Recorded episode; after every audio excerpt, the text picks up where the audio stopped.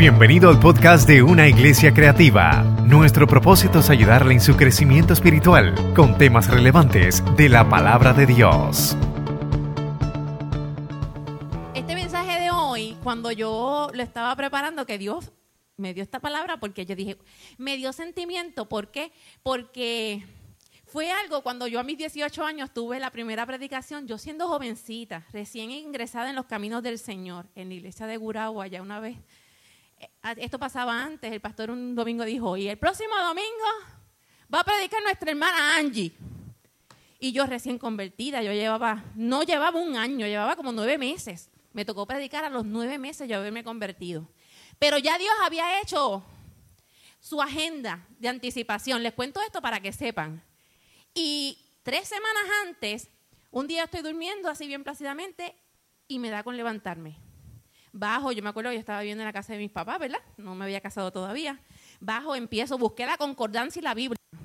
Hoy uno puede tener muchos libros, pero antes yo lo que tenía era una concordancia y una Biblia. Y empiezo a buscar, y Dios me llevó por el tema, y yo empecé a escribir. Cuando me tocó ir a predicar, yo decía, Señor, y ahí mismo yo sentí, yo decía, ya tú lo tienes hecho, y yo pues reposé. Aquella vez tardé una hora y 45 minutos, pero por la gracia de Dios eso no va a pasar hoy. Porque sabes qué, yo le contaba a mis nenas, hermanos, que el fuego era tanto, el fuego era tanto y tanto, y cuando yo le estaba contando esto ayer a ellas, yo decía, ahora ya yo entiendo por qué el pastor, cuando dice que él está un poquito desanimado, ¿ustedes saben cuál es el secreto? Hablar con los nuevos convertidos. Porque ese primer amor en mí estaba tan y tan y tan y tan y tan palpable que los hermanos se quedaron ahí sentados una hora y 45 minutos por la misericordia de Dios pero también porque me amaban. Y tercero, porque el Espíritu Santo se manifestó de una forma tan especial en una muchachita jovencita, 18 años, que apenas podía manejar el micrófono y, y fueron tantas cosas bonitas que se dieron y la gloria sea para el Señor. Pues sabes que cuando me pasó, me tocó ahora y el pastor ya me lo había dicho, porque aquí ¿verdad? se hace una agenda y todo lo demás, y yo dije, ok, pues sé que me toca, sé que me toca. Y, dos semanas antes, Manuel Angie, acuérdate, yo sí, yo me estoy preparando. Pero yo empecé a buscar y a buscar. Y yo decía, ay, como que no hace clic. Y yo, Señor, este, yo estoy leyendo el libro de Martín Narváez, Jesús en el siglo XXI. Me encanta. Y tengo otros libros que uno para como que a veces uno dice, voy con este, y uno como que se pasa brincando. Y yo dije, bueno, pero yo dije, Señor, yo no quiero predicar de un libro. Porque cuando nos toca, uno quiere que Dios verdaderamente hable el corazón del pueblo no es mi impresión, no es mi opinión, no es mi línea de pensamiento. Tiene que salir de aquí palabra de vida, palabra que imparta fe, palabra que imparta ánimo. Llegó el jueves y Manuel Angie y yo, Manuel, yo tengo una lucha, tengo una lucha. Este, llegó el viernes y claro, en la semana del ajetreo, uno bregando con Revolution, midiendo los ensayos de Semana Santa, todas esas cosas. Y cuando yo me, y yo todos los días, Señor, yo no sé, yo necesito, y lloraba y lloraba, y yo hasta lloré ante la presencia del Señor, y yo, Dios mío, Señor, ¿qué pasa? Que no fluye, que no fluye. ¿Y sabes qué? Cuando Dios me vino, yo le dije a Manuel, ¿sabes qué? El sábado yo no voy para ningún lado, no voy para el negocio, yo me voy a quedar en casa, yo me voy a quedar tranquilita porque el sábado a mí Dios me tiene que hablar. Yo estoy segura porque yo estoy necesitada de Él. ¿Sabes cuándo? El sábado a las 4 de la mañana. Y fue Dios porque yo estoy durmiendo plácidamente, allí con mi amado comodita así, y de repente fe es lo que vino a mi corazón. Y yo en mi mente pregunto, yo me pregunto, yo digo, ¿por qué fe? Fe es como un tema de cliché. Y ahí mismo el Espíritu Santo de Dios me dice, porque sin fe no se verá mi gloria. Cuando eso retumbó en mi corazón, la misma palabra me retumbaba y me retumbaba. Usted sabe cómo yo corrí de esa cama. Yo me sometí, yo dije, Señor, aquí vamos. Y yo empecé con el papel, taca, taca, taca, taca, y yo saltando, porque yo decía, esto yo no lo puedo dejar pasar, esto yo no lo puedo hacer a las 8 cuando me levante, o a las 11, esto tiene que ser ahora en vivo, en directo, a todo color. Y empecé yo, se me fue el sueño, se me pasmaron los ojos como pescado de freezer, y yo dije, aquí vamos. Ok, Señor, aquí vamos. Y empecé yo y empecé a sentir una urgencia por esta palabra. Una urgencia, pero que me quemaba. Yo decía, Señor, gracias porque tú estás hablando a mi vida. Gracias, Señor, porque tú estás hablando a mi vida. Mire, no esto, esto, esto que vamos a estar hablando hoy, no es un friendly reminder, no es un, un recordatorio amistoso. Usted sabe que a veces cuando usted va a pagar la factura de claro, esto es un recordatorio amistoso. Usted hasta recibe mensajes, recibe cartas, le mandan email, todo. ¿Sabes qué? Esta palabra no va en esa connotación. El modo de esta palabra es en tono de aviso. De aviso. Y lo vamos a ver en la palabra del Señor. Y yo no quiero Ay, Dios mío, mira que yo peleo. Yo digo, Señor, por favor, yo no quiero. Esto, no es para el palo. Esto aquí es para todos alinearnos en la palabra de Dios. Recíbala con amor porque el Señor es un Dios de amor. Y todos tenemos que adaptarnos a la palabra. Todos tenemos que andar por un mismo camino. No podemos estar sueltos. Tenemos que estar, mire, todos ahí sujetos a la palabra. Pues sabes qué, cuando usted, no sé cuántos aquí le han pegado de esas pegatinas bien gruesas en el cristal de aviso. Este, el estacionamiento era por 15 minutos, usted ya lleva dos horas. A mí una vez me pasó. Ay, aquí nadie le ha pasado. Ah, pues a mí me pasó. Y les voy a contar cómo me pasó. Un día, yo joven, fui a Caguas. Antes el correo de Caguas estaba por allí por donde está la bolera. Y yo dije, ah, pero si la reina queda aquí y usted sabe cómo se pone el pueblo de Caguas. Digo, por lo menos antes se ponía bien lleno. Y yo dije, ah, pues yo en un brinquito, yo voy a ir a la reina a comprar lo que yo necesito. Y me fui caminando y dejé el carro. Me entretuve, estuve como una hora y pico. Y en los correos ponen eso en los, en los cristales. Ese papel, la pega que ponen por detrás, eso lo mandan a hacer en las mismas calderas del infierno. Eso no sale con facilidad. Es más, yo creo que si usted le pasa una yen, hasta yen se rompe. Y yo dije, Dios mío, Señor, pues ¿sabe qué? Esta palabra en el nombre de Jesús va con una pegatina así de grande y así de fuerte en su corazón. Padre, yo te doy gracias porque tú eres un Dios poderoso, porque tú eres un Dios grande. Te doy gracias porque esto es un privilegio, el poder llevar tu palabra. Te doy gracias porque gritaste a mi corazón.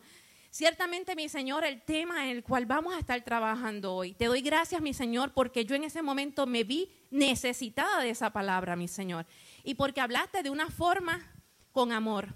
Padre Celestial, hoy tú utilizarás mis habilidades, el manejo de voz, todo lo que uno tiene que estar utilizando cuando esté en el altar, mi Dios, para mantener a la audiencia cautiva. Pero eres tú, mi Señor, quien vas a llevar esta palabra de una forma contundente en el corazón. No soy yo, sino tú, Espíritu Santo, quien va a marcar nuestros corazones. Y vamos a salir aquí inflados de fe inflados, Señor amado, de tu presencia, inflados de nuevas fuerzas, en el nombre de Jesús. Así lo declaro y así lo creo, en el nombre de Jesús. ¿Qué pan comes? ¿Qué pan tú comes? Ay, a mí me gusta el de mucho de la panadería Carrasquillo de Gurabo. Y hubo unas semanas que la cerraron, ¿verdad que sí? Los que son de Gurabo, ¿cuántos son aquí de Gurabo? Muy bien, hay algunos que son de Gurabo, pero todavía no son como lo es Araceli, porque todavía no se siente, se siente todavía Trujillo Alto. Pues en la panadería de Gurabo, la panadería Carrasquillo es una panadería famosa, muy buena. El pan es muy bueno, pero cerraron unos días después del huracán y estaba todo el mundo sufriendo. Pero sin embargo, ¿qué pan tú comes hoy? ¿Por qué no hablar de fe? Porque es un cliché. Usted no sabe lo que a mí me costó eso. Después yo, Señor, perdóname, perdóname. Porque la fe no es un cliché. La fe es algo realmente necesario. Necesario para mí, necesario para ti, necesario para nuestros hijos. Es necesario. ¿Y sabes qué? Uno de los pilares del cristianismo es creer en la muerte y resurrección de Jesucristo. Por eso es que la semana que viene nuestros jóvenes van a tener un sermón ilustrado para la gloria del Señor. Va a venir una actividad en Jueves Santos para la gloria del Señor. Y el domingo nos va a predicar nuestro pastor para la gloria del Señor. ¿Por qué? Porque la fe el creer en la muerte y, resurrección de Jesucristo es la base del cristianismo hoy en día. Y sabes que esta lucha, yo estaba leyendo el libro de MacDiel, esta lucha sobre el tratar de opacar esa verdad, no tan solo es de los tiempos de ahora, Madeline, donde se empiezan esas ideas y esos pensamientos filosóficos, tratando de desviar la verdad. Eso no es desde ahora. ¿Sabes qué? Eso es desde los tiempos de Jesús. Porque la resurrección y la muerte y resurrección de Jesús es nuestra esperanza. Así que mire, si no hay muerte, no hay resurrección. Si no hay resurrección, no hay esperanza. Y si no hay esperanza, ¿qué hacemos nosotros aquí? Así que la, esperanza es parte, ¿verdad? Es nuestra creencia, es lo que nosotros creemos, es lo que nosotros nos tenemos que afirmar. Y vengan vientos de diferentes lados. No podemos ser como los postes que pasaron después de María, que estuvieron partidos. Tenemos que estar bien cimentados. Nos podremos virar un poquito, pero no nos partiremos, porque estamos bien seguros en lo que hemos creído. Pablo, en Primera de Corintios 15, de 3 al 11, la palabra no va a estar en la pantalla, pero usted apúntelo, como dijo Enid, para que usted vea que Pablo, aún así en los tiempos después de Jesús, también se estaba enfrentando a esas situaciones en Corinto. Dice, si hemos esperado en Cristo para esta vida solamente, o sea que si tú me estás diciendo que tú eres cristiano mientras estamos aquí y no tienes una esperanza futura y no te ves en el cielo, no crees en la vida eterna, pues sabes qué, somos dignos de lástima. Pablo se enfrentó con esto y les hablaba así a los de la iglesia de Corinto. En Mateo 28, del 11 al 15, se relata en la palabra del Señor que cuando los guardas, porque ustedes saben que los fariseos y los saduceos se unieron contra Jesús, fueron donde Poncio y le dijeron, mira, necesitamos unos guardas en la tumba porque ellos, él dijo que él iba a resucitar al tercer día. Y pusieron unos guardias en la tumba. Y resulta ser que cuando esos guardias vieron que el cuerpo de Jesús no estaba, que la piedra se había movido, ellos fueron y lo tuvieron que notificar. Y aparece registrado en la palabra del Señor cuando dice que los mismos fariseos y saduceos dijeron, nosotros los vamos a cubrir. Ustedes van a decir que el cuerpo de su Cristo, ellos mismos se lo llevaron para que no se creyera la verdad de la resurrección de Jesús, para tratar de opacar la verdad de la esperanza venidera que nosotros hemos creído y estamos afianzados en ella. En Mateo 28, 11, 15, apúntenlo por ahí para que lo lean en su casa. Y ese mismo estaba contando Magdiel Narváez en el libro, ¿verdad? Y no le estoy dando promoción, pero que es bien importante que nosotros lo leamos. Es uno de los libros que debe estar en nuestra biblioteca. Ciertamente Él busca referencias no tan solo bíblicas, sino históricas, de que Jesucristo sí murió y que Jesucristo sí vivió en la tierra. Ahora yo quiero que busquemos la palabra en Mateo 16, del 5 al 12. Yo la voy a leer en lenguaje actual. Ustedes escúchenla y la reciben en su corazón. Jesús y sus discípulos cruzaron al otro lado del lago de Galilea. Pero los discípulos se olvidaron de llevar pan. Y Jesús les dijo, miren, tengan cuidado de la levadura de los fariseos y los saduceos. Y los discípulos comenzaron a hablar entre ellos y decían, seguramente Jesús dijo esto porque nosotros no trajimos el pan. Y vamos a pararnos ahí. Imagínense los doce que están cruzando el mar, llegaron a un sitio y ellos al moverse de región en región, ellos se preparaban, ellos llevaban su meriendita, su lunchbox. Ellos iban preparados, ¿verdad? Porque uno no sabía lo que se iba a encontrar por allá, ya milets. Entonces resulta que cuando Jesús le habla, cuídense del pan de los fariseos y los saduceos, ellos dijeron, anda el pan, Tomás, tú te paraste en la panadería a comprar el pan. Y Tomás, yo, a mí nunca nadie me dijo comprar el pan. Y Pedro, ahora sí que nos hemos chavado. Ahora Jesucristo nos va a regañar y a mí no me gusta que me regañe. No, mí no me gusta que mi maestro me regañe. Yo me imagino esa conversación, porque cuando Jesucristo le dijo, oye, cuídense, ellos dijeron, el pan. Ese es cuando estamos llegando a casa y yo vengo y me dice, este, Angie, compramos leche y yo, y leche, ¿y tú sabes lo que es bajar esa cuesta otra vez para el pueblo?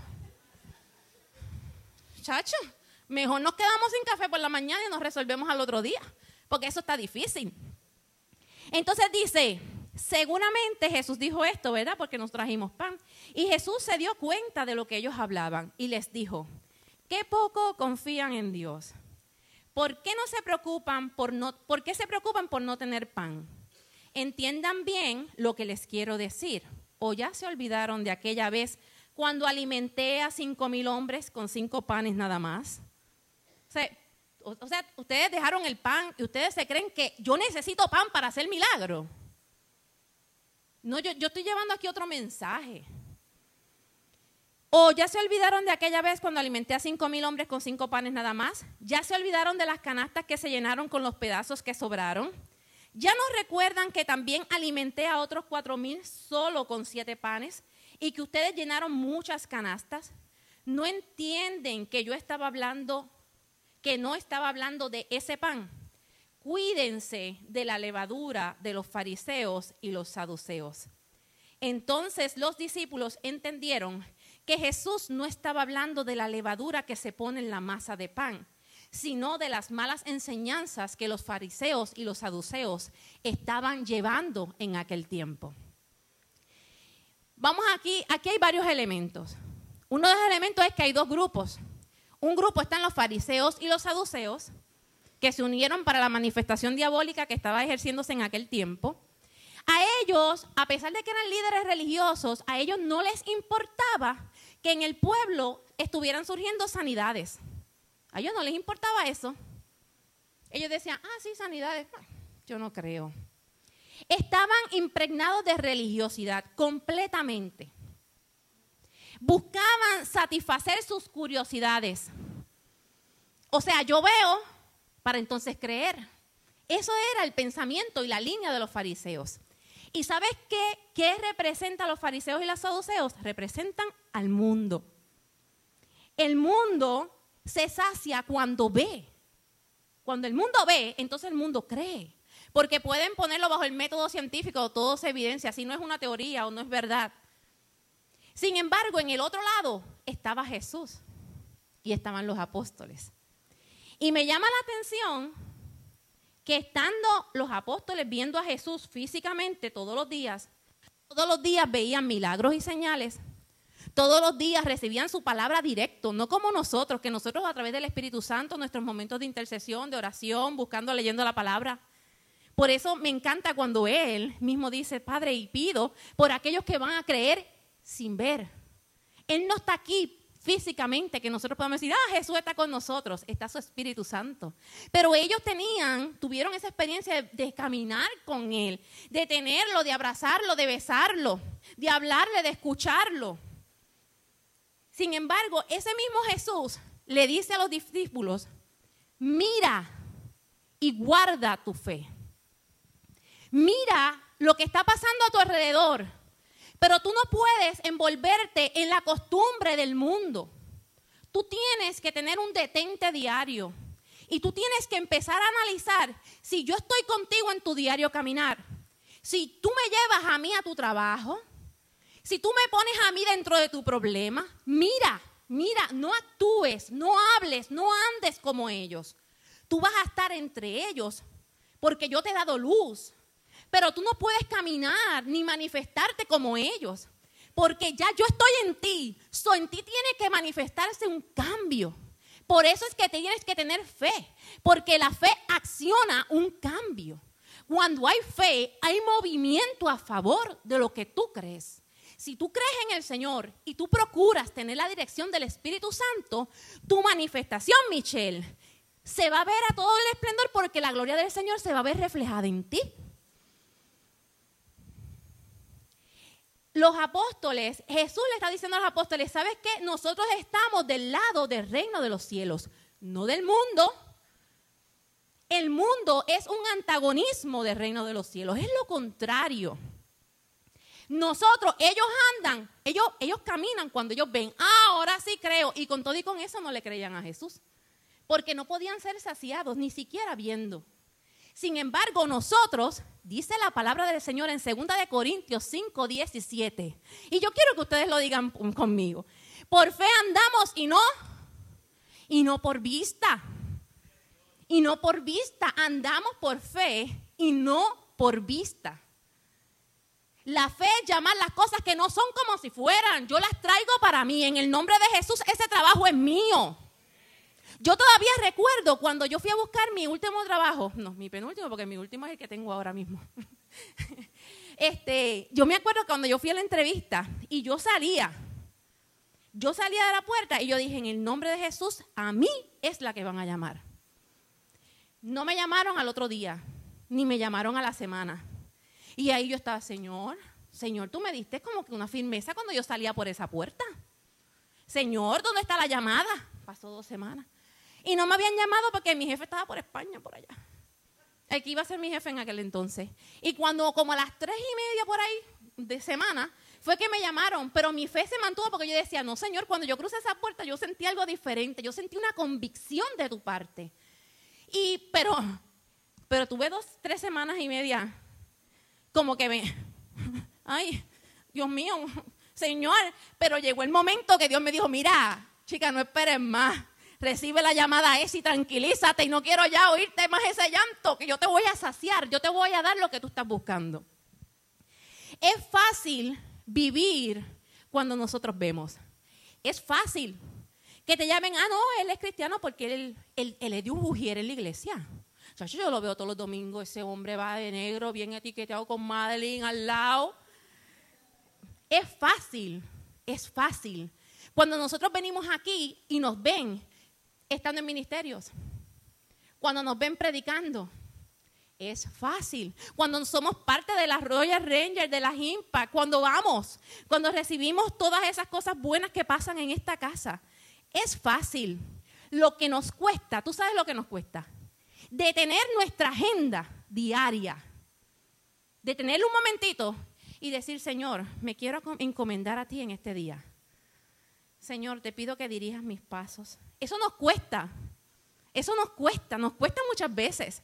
Hay días que sale a flor de piel, pero hay días que nos levantamos, nos cepillamos los dientes, ni nos peinamos, nos vestimos, nos montamos, nos vamos, vamos tarde para la escuela, dejamos las nenas. Y al final del día, al final, final, final del día, cuando ya hemos hecho todas las marionetas habidas y por haber para poder resolver nuestros asuntos, entonces es que muchas veces venimos, Señor, perdóname, Dios mío, perdona mis acciones, Señor, ayúdame. Y ahí está Dios, ay Dios mío, Señor, es que no aprende. A mí me pasa, a mí me pasa.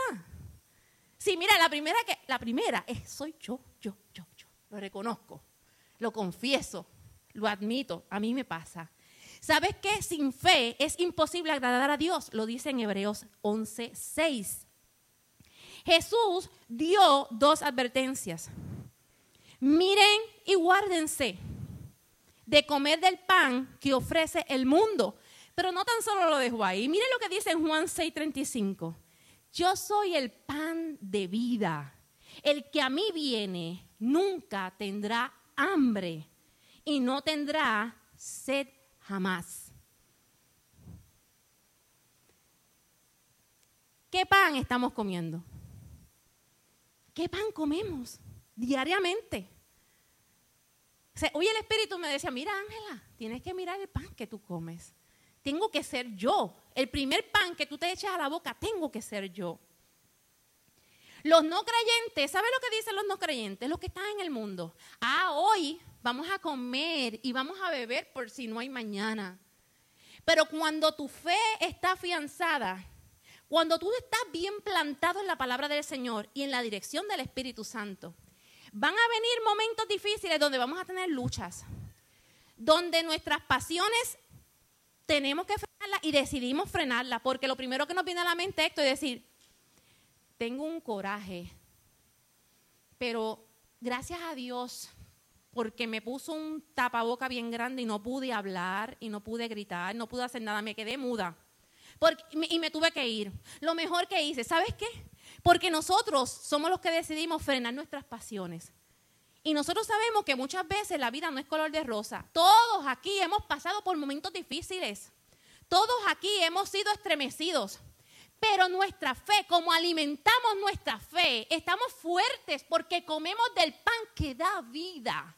Es que nos podemos parar firmes y nada ni nadie nos puede sacar. Nada ni nadie nos va a hacer derrumbar podremos...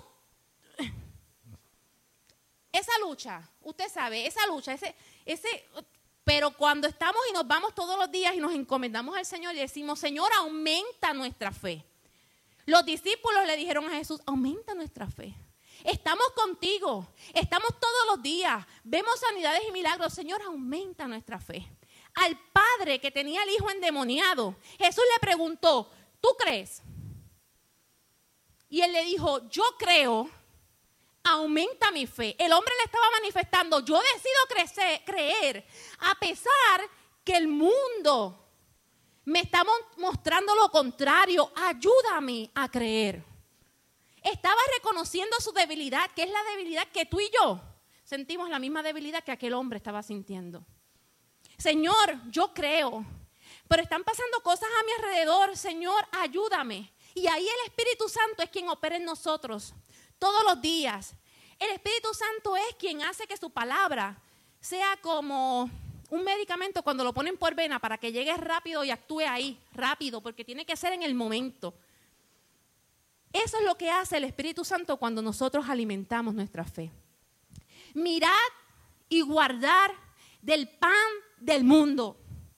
Miren y guárdense de no comer del pan de los fariseos y los saduceos.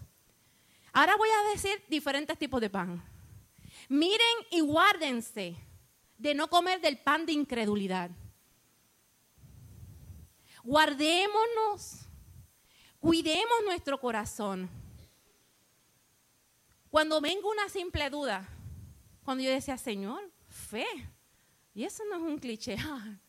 Cuando esa respuesta cayó en mi corazón, mira, yo sentí que yo temblé.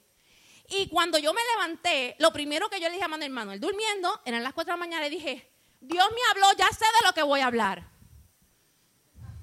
Manuel siguió, ajá. Queremos ver gloria manifestada. Pero ¿sabes qué? Tenemos primero que encerrarnos y decir, Señor, yo quiero que tú seas aumentando mi fe. Ayúdame a creer. Ayúdame a creer. Díselo, díselo, díselo tú mismo. Yo me encargo de decir de mi parte, pero tú se tienes que decirte de lo tuyo, hablarle a Dios de ti. Señor, yo necesito, yo necesito creer. Señor, yo necesito, ayúdame, ayúdame, aumenta mi fe. Cuidémonos de la incredulidad. Cuidémonos, no comamos del, del pan del conformismo. Estar en la zona de confort. Ah, no, eso que lo haga Luis, porque Luis es el líder de evangelismo. Luis, nos vemos te manda dos o tres jóvenes, resuelves ya la actividad y como que ese... Ah, no, eso yo se lo encargo a Yeneidi. Chacho, si Yeneidi, esa es la que resuelve casi todo en la iglesia. Yeneidi, por favor, te voy a pedir. El plan, el conformismo, la zona de confort. No, yo no, yo no tengo tiempo. ¿Sabes qué? Tenemos que cuidarnos de pan de la insensibilidad ante las necesidades que sienten otros las necesidades que otros que están a mi lado, mis hermanos, no tan solo mis hermanos de la iglesia, mi familia. No tan solo el vagabundo el debulante, no, a veces hay gente a nuestro lado que está en necesidad. Y por no estar con el discernimiento que nos da el Señor, porque todos aquí tenemos la capacidad de discernir, porque el Espíritu Santo da esa capacidad, da ese don. Muchas veces nos pasan las necesidades por el lado y nosotros no nos percatamos de ellas. Cuidémonos, cuidémonos de las nuevas tendencias, de los nuevos pensamientos que cultivan. ¿Sabes qué cultivan en nosotros? El egoísmo, la individualidad, el yo lo puedo todo, el independentismo de Dios. Cultivan eso. No estoy aquí hablando nada de estatus político. Pero el independentismo de Dios eso tiene que quedar nulo. Eso ni siquiera puede pasar por nuestra mente. Porque tú y yo sabemos que sin Dios flaqueamos y nos vamos a escocotar.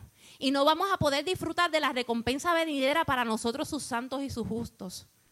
¿Sabes por qué? Porque hay que pagar un precio. Jesucristo lo pagó. Por amor a ti y a mí. ¿Qué hace la fe? La fe marca nuestro actuar porque creemos y entonces hacemos sacude nuestros pensamientos de la zona de imposibilidad, nos hace ver todo accesible y posible. La imposibilidad no está en nosotros. Cuando nosotros este, empezamos con lo del negocio, Manuel decía, nosotros vamos a hacer lo humanamente posible, lo imposible se va a encargar Dios. Asimismo, yo le exhorto a que usted diga esa expresión. Yo voy a hacer lo que está humanamente posible. Lo imposible si usted tiene algún asunto legal, usted va a hacer lo humanamente posible. Usted va a buscar información, usted va a ir a un abogado, usted lo va a poner en oración. Lo imposible, Dios va a tocar el corazón del juez. Lo imposible, eso lo hace Dios. Usted no se mete en esos asuntos, no esté pagando por debajo de la mesa. Usted no quiere tener problemas con Hacienda. Cuando vengan las contribuciones, usted va a hacer lo posible. Si Dios lo bendijo y Dios le suplió, usted tiene que pagar, pues al César lo que es del César. ¿Cómo lo voy a hacer? Ah, esto no me toca a mí. Eso le toca a Dios. Señor, yo estoy reportando todo lo que yo tengo que reportar. Tú eres el, que sostienes mi casa, el que sostienes todo. Tú eres quien vas a traer. ¿Usted está bregando con hijos difíciles? Ah, no, pues usted qué tiene que hacer? Usted le habla con una palabra, no nada de alterarse ni nada de gritar, porque los jóvenes hoy en día no van con esa te cierran la puerta inmediatamente, aunque tú seas papá y mamá. ¿Qué tú haces? Te vas y te arrodillas ante tu defensor, ante tu protector, el de tu casa y el de tus hijos. Tú, lo imposible, tú se lo llevas a Dios.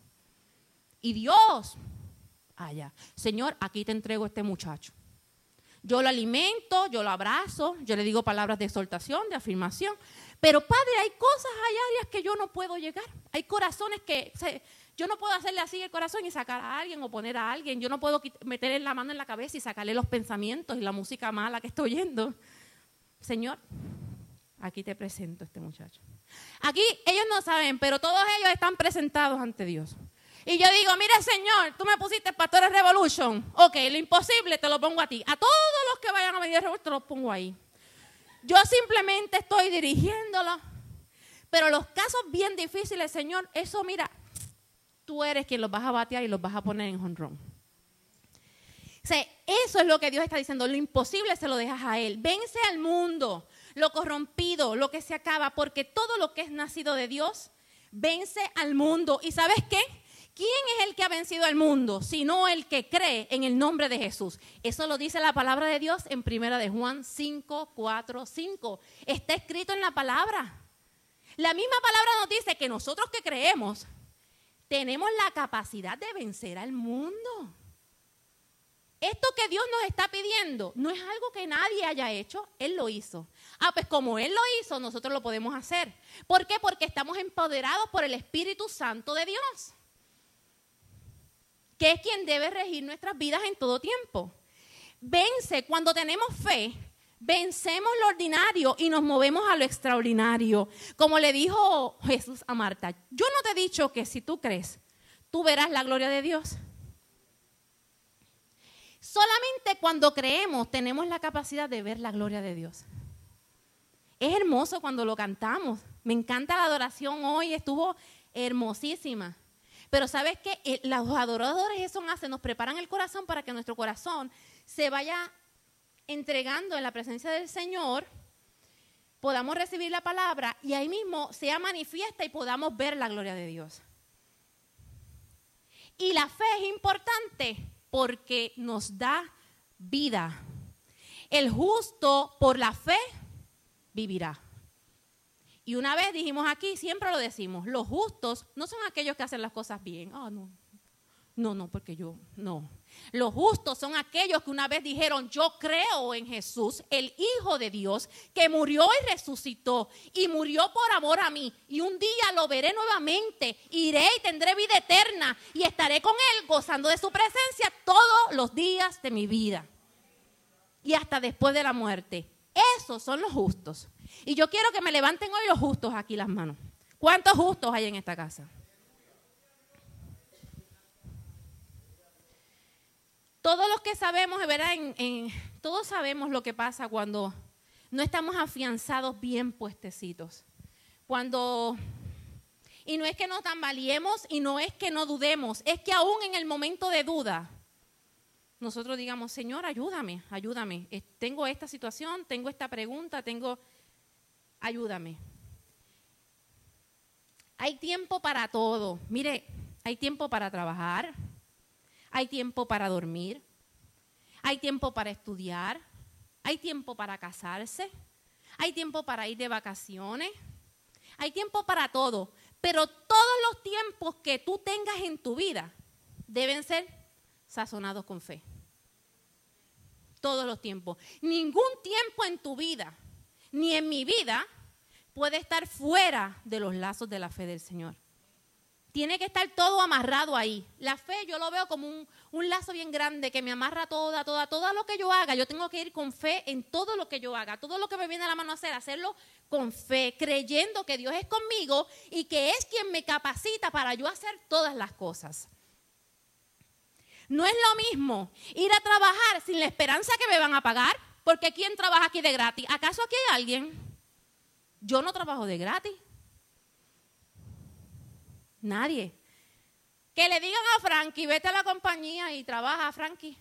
Y no sé cuándo te voy a pagar. ¿Tú vas a ir, Frankie? No. Chacho, un poco más y se parece mucho a Chibrin que dice que voy a ir yo. No es lo mismo que te cases sin la esperanza que vas a durar toda la vida. ¿O acaso oímos a alguien y dice, no, yo me caso y al mes yo me voy a divorciar? ¿Tú has oído eso, Gustavo? Eso nunca. El que se casa y hace gastos tan grandes de boda para, casar, para divorciarse en un mes. Uno se casa con la esperanza de que uno va a durar una vida entera con esa persona y que se van a amar, que vamos a ser felices. ¿Sabe lo que es criar los muchachos de hoy en día sin fe? sin fe, mi hermano, sin fe. Dios mío. ¿Qué pan comemos? Mire, cuando usted vaya a bregar con los muchachos, usted se va a comer el pan de Cristo. No está fácil, no está fácil. Pero yo tengo fe en la juventud. ¿Sabes por qué? Porque la juventud es el futuro y en el futuro hay esperanza. Yo no puedo, no puedo. Yo no sé por qué Dios le plació, pero nos puso a nosotros verla en el momento que, fíjate, íbamos a tener adolescentes, estábamos en adolescencia, empezando. Y yo he visto cómo Dios ha ido como que canalizando, poniendo unas cosas que yo no había visto que estaban fuera del lugar y como y yo pues tú sabes, yo le doy la gloria al Señor. Pero cuando los jóvenes vienen a esta casa, yo tengo que ver en ellos la esperanza, porque ellos son el futuro. Nosotros vamos menguando y ellos son los que van creciendo. Son nuestra, nuestra esperanza. Así que cuando usted los vea por amor a Cristo, además de llevárselos ante la presencia del Señor, Señor, lo imposible te lo dejo a ti, porque yo no sé cómo bregar con eso. Porque es que los tiempos han cambiado. Ya los correazos y los chancletazos no funcionan. Pues entonces, Padre, yo te lo encomiendo. Nos reímos, ¿verdad? ¿Verdad, Héctor? Avivemos nuestra fe. Cuidémosla. Velemos porque nuestra fe esté en aumento constantemente. Y puede ser que el pote baje, pero cuando nosotros nos metemos otra vez, Señor, necesito que hagas algo, ayúdame, ayúdame a subir, a subir la escala. Fomentémosla y declarémosla. ¿Cómo la declaramos? Bueno, pues yo ayer le estaba contando a mis hijas, como ella, una estaba en la iglesia el niño, yo no, no me acordaba. Y yo dije, ay, ¿quieres que les hable de la palabra que Dios depositó en mi corazón para la iglesia? Y yo empecé el camino desde Gurabo a Junco. y ella, sí, mami, ellas me escuchan fielmente. Miren, cuando ella era chiquita, yo le he dicho aquí otras veces, cuando ella era más pequeña, de Gurabo, ellas estudiaban en Macao, de Gurabo Macao, yo las ponía, ok, vamos a leer el capítulo tal, tú lees un versículo, tú lees, pobrecita, ¿cómo es? Antimoralmente. Y yo aproveché y yo decía, párate, párate, párate. Y ellas se paraban. Y yo ahí les daba, eso era cuando ellas eran chiquitas. Pero esa era, fue mi forma de sembrar en ellas algo. Mira, eso no funciona. Pero ya, ahora, pero ayer como que cogí esa, y, yo, y ellas bien emocionadas, y yo les conté mi experiencia cuando yo era joven. Y ellas me escucharon, y yo, gloria a Dios, porque me escuchan? No me dijeron, ay, mami, prende la radio, bendito. Pero yo las amo, ya son nenas buenas. ¿Sabes qué? En Filipenses 4.8 dice, por lo demás, hermanos, cuando vengan, cuando vengan, cuando vengan nuevas tendencias, cuando vengan nuevas noticias, cuando vengan nuevas influencias de pensamiento, cuando vengan nuevas filosofías. Y usted dice, ok, ¿qué yo hago? Tengo un montón de, opciones aquí. ¿Por cuál camino voy a correr? Pues usted sabe qué, a mí me encanta esta palabra. En Filipenses 4.8, apúntelo por ahí para que lo lea y luego lo repase y lo remarque. Por lo demás, hermano, todo lo que es verdadero, todo lo honesto, todo lo justo, todo lo puro, todo lo amable, todo lo que es de buen nombre, si hay virtud alguna, si hay algo digno de alabanza, en esto pensad. Si yo voy a tomar una decisión de cómo yo voy a tratar a una persona, ok, yo tengo que ir por aquí. ¿Es verdadero? Sí, es verdadero que tengo coraje con él. ¿Es honesto? Sí, voy a ser honesta. ¿Es justo? Ok, no es justo. No actúe. No actúe. Va trazando todo, todas las acciones nuestras, todas nuestras tomas de decisiones tienen que ir. Esto es como una tablita así cuando, cuando los maestros le dan como una clue y hay que hacer algo matemático y siempre es como una misma fórmula. Esto es como una formulita. Y usted entonces empezamos a analizarnos nosotros, nuestro proceder. Ok, ¿es honesto lo que estoy haciendo? Sí, es honesto lo que estoy haciendo. Quiero ayudar de verdad. ¿Es justo? Sí, es justo porque Dios me ha ayudado a ayudar a mi hermano. ¿Es amable? Sí, esto es un, esto es un acto de amabilidad. ¿Es de buen nombre? Sí, es de buen nombre. El nombre del Señor va a ser exaltado. ¿Hay verdad? Sí, porque yo estoy haciéndolo de corazón. ¿Es digno de alabanza? Sí, porque el nombre del Señor va a ser exaltado. Entonces mis acciones van a decir mucho y el poder y la manifestación del Señor se va a reflejar a otros. ¿Sabes qué? Esto es diario, hermano. A mí me encanta. Me encanta. me encanta poder expresar de una forma básica y sencilla lo que es la palabra del Señor. Esto, esto es como el ABC del cristianismo. Esta palabra de hoy, sabrá Dios, no es, ay Dios no, no, no, no, no. Esta palabra de hoy es en tono de aviso. Estamos en los últimos tiempos. Estamos en los últimos tiempos, lo sabemos. Todo eso se ve. ¿Sabes qué? Y como estamos en los últimos tiempos, por eso es el tono de aviso. Como estamos en los últimos tiempos y Cristo va a venir pronto por su iglesia, si tú no tienes fe y no alimentas tu fe, tú no vas a poder ver la gloria de Dios si tú no tienes fe aquí en nuestro caminar y yo no tengo fe, nosotros no vamos a poder ver la gloria de Dios manifestándose a favor de nosotros. No la vamos a poder ver porque lo dice la palabra bien claro. Sin fe no se verá la gloria de Dios. Tenemos que creer. Y hoy yo te voy a pedir a ti que te pongas en pie, bajes tu cabeza y vamos y tú vas a entregar tu corazón hoy nuevamente a Dios vas a decir, Señor, hoy te entrego mi corazón, tal como está. Está. No voy a taparte lo que soy porque es que tú todo lo ves, tú sabes todo lo que hay en mi corazón, tú conoces la intención. Y usted cierre los ojos, baje su cabeza y yo voy a orar por la iglesia. Yo voy a orar por todos aquí, porque todos necesitamos que nuestra fe sea aumentada. Todos. Un grado mayor, un grado menor, eso yo no lo sé. Eso lo sabes tú, eso lo sé yo. No sé si hay algo en tu corazón que todavía tú estás batallando y tú estás peleando y tú y tú quieres hacerlo. Lo quieres hacer tú. Pero hoy Dios te está diciendo, mira, da un paso de fe y confía que yo voy a terminar lo que tú, lo que tú necesitas.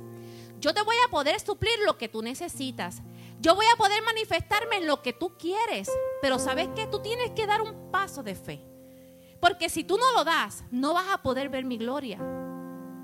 No tan solo la gloria se va a ver en la vida eterna, aquí la, gloria del Señor se manifiesta en nosotros aquí, en medio del mundo, para que otros vean y crean en el Señor. El Señor nos utiliza a nosotros para que otros puedan venir a su caminar. Así que nosotros necesitamos que la gloria de Dios sea manifiesta en todas las áreas de nuestra vida. Si hay algo que te inquieta, si hay algo que te carga, si hay algo que te está limitando, si hay algo que te está quitando el sueño, si hay algo que te está incomodando, este es el momento de tú ahí, con la cabeza abajo, presentarlo al Señor y decir, Señor, aquí te traigo esta situación. Yo necesito que tú obres según tu misericordia y tu favor. Padre, yo te doy gracias por esta palabra hermosa que tú diste a mi corazón y que hoy le imparto a tu iglesia. Como dije ahorita, mi Señor, tú eres quien nos marcas de una forma contundente, nos impregnas, Señor amado, con tu palabra. Tú eres el que nos enderezas en nuestro caminar. Tú eres el único capaz de saciar nuestra necesidad, sea cual sea, Señor, sea cual sea. Te pido, mi Dios, por cada uno de mis hermanos que están aquí en esta casa de adoración hoy por cada uno de ellos y sus necesidades, sus cargas, sus situaciones. Si están pasando por momentos de escasez, por momentos de necesidad, por momentos, Señor amado, de que no creen que pueda haber algo más. No creen que pueda haber una solución. Yo te pido por todos y cada uno de ellos. Yo los bendigo, mi Señor. Y pido, Señor amado, que tú seas manifestándote en cada uno de nosotros cada día. Que antes de salir de nuestra casa, antes, Señor amado, ahí, en nuestro amanecer, en nuestro levantarnos, lo primero que venga a nuestras mentes, señores, encomendarnos, encomendarnos a ti, Señor. Comer de tu pan y decir, Señor, hoy me sacio de tu pan, ayúdame en este día, Señor. Yo te presento, mi Dios, tú eres quien conoce los corazones. Tú sabes lo que cada cual busca, lo que cada cual necesita, Señor. Tú eres el Dios que todo lo sabes y todo lo conoces. Te pido, mi Dios, por tu iglesia, por tu pueblo, que en medio de este tiempo difícil que podamos estar viviendo históricamente, que tú, Señor amado, que seamos empoderados de tu presencia y que podamos ver tu gloria manifestada en nuestro caminar aquí en la tierra, a lo que tú vienes, Señor. Padre, gracias te doy por mis hermanos. En el nombre de Jesús. Amén, amén, amén. Gracias por escuchar nuestro podcast. Para conectarse con nosotros, siga nuestra página web, unaiglesiacreativa.com o en Facebook, Una Iglesia Creativa, donde hay un lugar para cada miembro de su familia.